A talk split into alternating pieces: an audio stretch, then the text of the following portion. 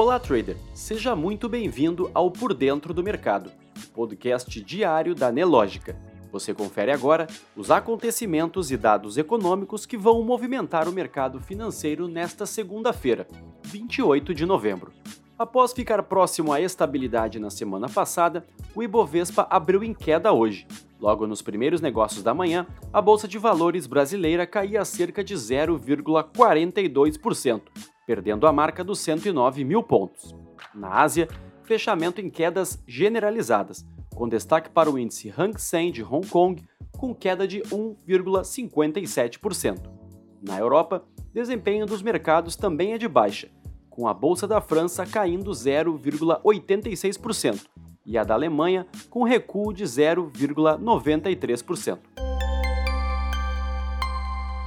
O destaque de hoje é o relatório Focus do Banco Central. De acordo com o documento, o mercado elevou a projeção para a inflação no Brasil ao final de 2022 pela quinta semana consecutiva, levando o indicador de 5,88% para 5,91%.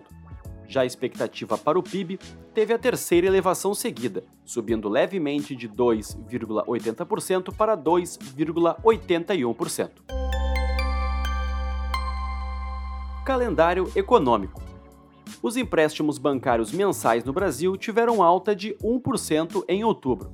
O resultado veio abaixo do 1,8% registrado em setembro e também da previsão da média dos especialistas de mercado que esperavam por um avanço de 1,4%. Logo mais, tem discurso de Christine Lagarde, a presidente do Banco Central Europeu.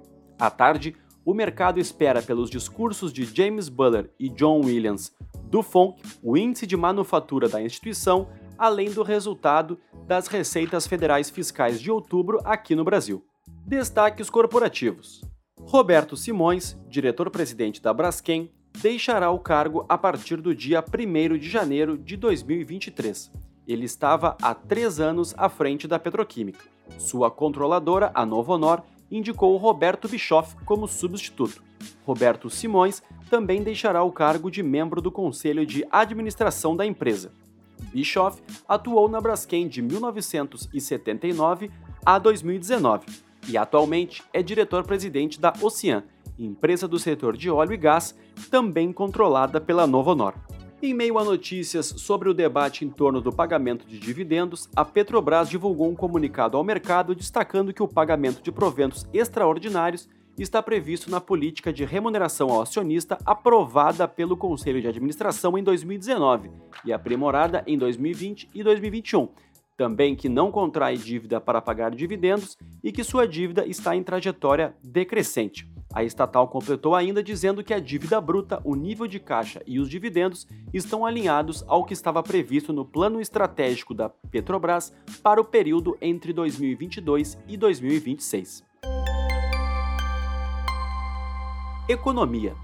De acordo com a análise da Nielsen, que EBIT feita em parceria com a Baxpay, houve queda de 23% no faturamento bruto do e-commerce brasileiro na Black Friday deste ano em relação a 2021.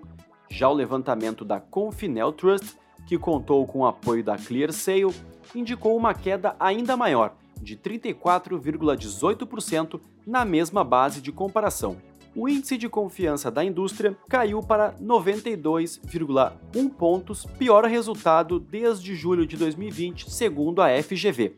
Em médias móveis trimestrais, o índice recuou 2,7 pontos.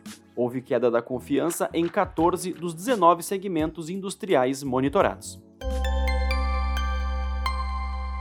No mercado internacional, a China atingiu o seu quarto recorde diário consecutivo de novos casos de Covid-19.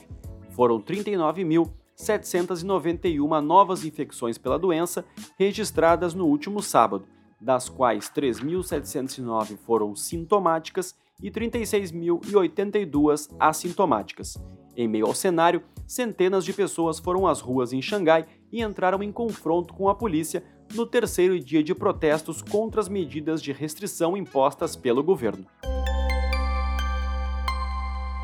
No mercado financeiro, o Ibovespa amenizava as quedas da abertura. Às 11 horas, o principal índice da B3 operava em queda de 0,17%, aos 108.786 pontos. Entre os destaques de alta estão o Rumo, que sobe 3,86%, Local Web a 2,17% e CCR, que avança 1,85%.